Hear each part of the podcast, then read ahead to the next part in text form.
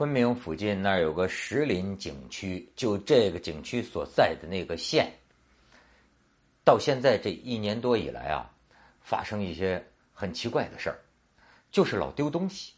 这个包括宾馆、饭店，哎，包括这个工厂、宿舍啊，很多这个居民的家里啊，哎，经常啊，就都东西不见了。有的时候呢，还是是发现这个有这个剩饭剩菜都给没了啊。这个或者你要有一段时间没在家呢，哎，一回家呀，发现自己家好像有人住过，这种痕迹。你比如说有一个师傅啊。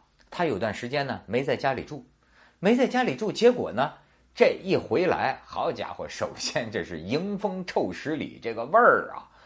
他发现他这个宿舍呀有两间房，一间房呢好像是有人在这儿生活，有人在这儿住过，另一间房呢那就是臭味之源，成了茅厕了，大小便在另一间房，说这是怎么回事呢？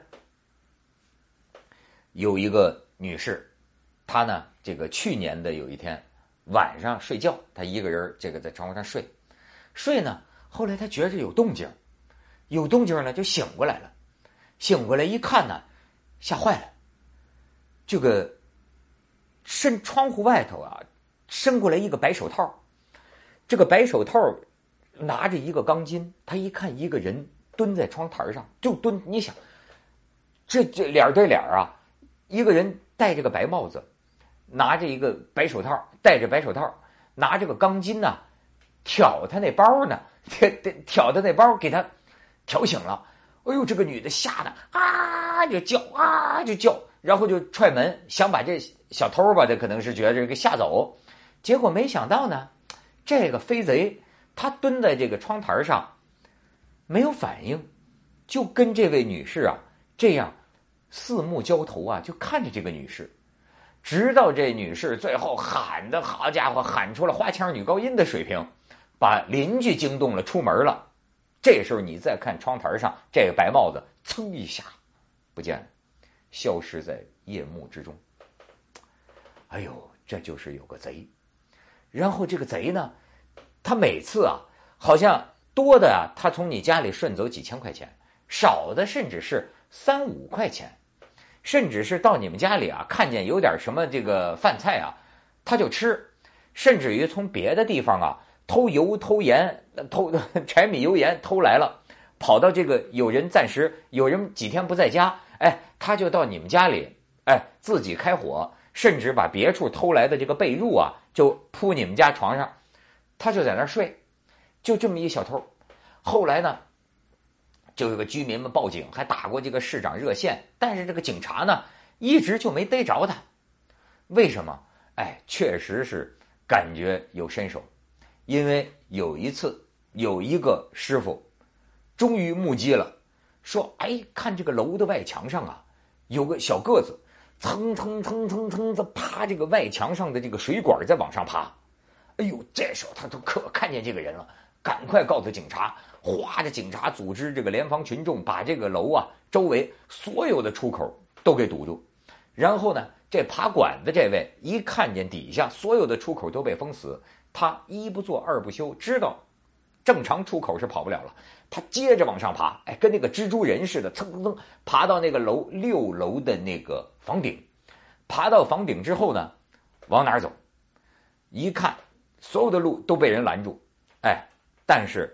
这个楼和那个楼之间相隔十米，相隔十米，这个两楼之间呢，这个六层楼顶上，你想有一个水管连着，这水管直径也就有五个厘米，就就这么粗，就一个水管儿，哎，就这小偷，蹭蹭蹭手脚并用啊，爬在水管底下，警察都吓坏了，说这玩意儿掉下来，这分分钟这是个摔死啊！你这小偷小摸。至于这么玩命吗？结果就给他顺着这个爬到了对面那楼，然后又扬长而去，逃遁无踪。还有一次，这个保安的这个师傅发现他的踪迹，要抓他。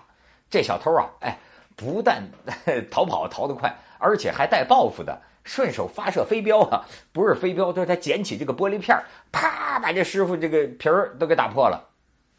最后是怎么逮着这个小偷了？哎，这个警察呀，还是就是当当当事儿重视了，因为太多人家这个这个给给给他糟蹋了。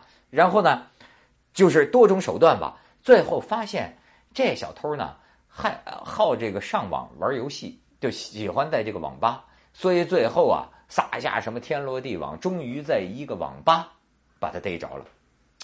逮着之后啊，发现真是一个奇葩，不是一般人，身高不足一米六，哎，还倍儿有才，跟郭敬明似的，出口成诗啊，哎，警察审问他，就说你怎么怎么地，怎么怎么地啊，然后这小偷在吟诗呢，说这个我是什么呢？呃，这个这个我自秋风锁江南，东风无力花更残。还跟警察说呢，说前一句是我自创的，后一句呢，我是引用了李商隐的《无题》。哎，东风无力花更残，它最能表明我此时此刻的这个心境。然后呢，这记者觉得这奇葩呀，都来采访他。然后有个记者就跟他说，说这个呃你啊，爬那么高的那个水管子那么爬，你当时送了命。你就不怕吗？你觉得这小偷跟这个记者很深沉的看着这个记者说：“你也可以的。”这个记者说：“那不行吧？那很多人怎么敢凌空爬这个呢？”这小偷说：“相信我，你行的。只要你相信你自己，你一定可以的。”然后眼睛看着这个记者，深深点了点头。完全是成功学导师的口吻出来了，就这么一人，他是为了什么呢？说他当年啊是跟他老爹啊从贵州跑到广西的这个地界儿这儿来，这个捡破烂就是拾荒。后来呢，可能是他那个调皮啊，他父亲很生气，一气之下回贵州了。而且呢，他父亲也挺奇葩的，说不要你这个儿子了，哎，不许你回贵州老家去，你要不干出点这个出息来，你不许你回去，你给我丢人。于是呢，他就留在了这个石林景区这个县这一块儿，发誓啊，我一定要混出个样来。可是后来呢，他是个中专生啊。可是后来呢，他就觉得呢，工资高的工作呢没他的份儿，工资低的工作呢，我这种中专高材生，我又怎么能去做呢？于是呢，他后来发现啊，翻过一个墙，哎，进了一个废弃的锅炉房，他就在锅炉房里这个住着。后来他发现呢。很多居民呐，包括酒店房间呐，不经常都没人吗？经常空着吗？哎，那就是他打一枪换一个地方的这个生活场所。所以呢，这家伙整天的这爬着这个水管子，爬窗台就到人家这么小偷小摸，哎，四处为家，最后落网。你说这小偷是不是也有点意思？他让我这个想起啊。我爸小时候跟我讲的，就说，哎，他小时候这个他们老家那儿有一个飞贼很有名，我爸他亲眼见过。你说这个飞檐走壁的人是不是真有这种功夫？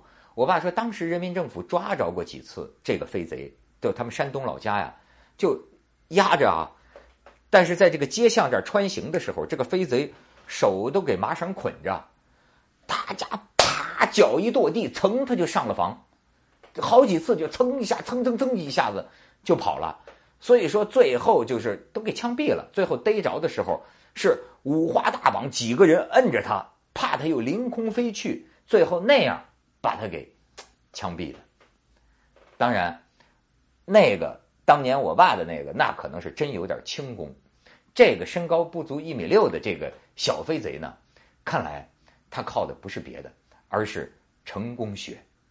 只要你相信自己，六层的高楼，哎，你照样飞跃。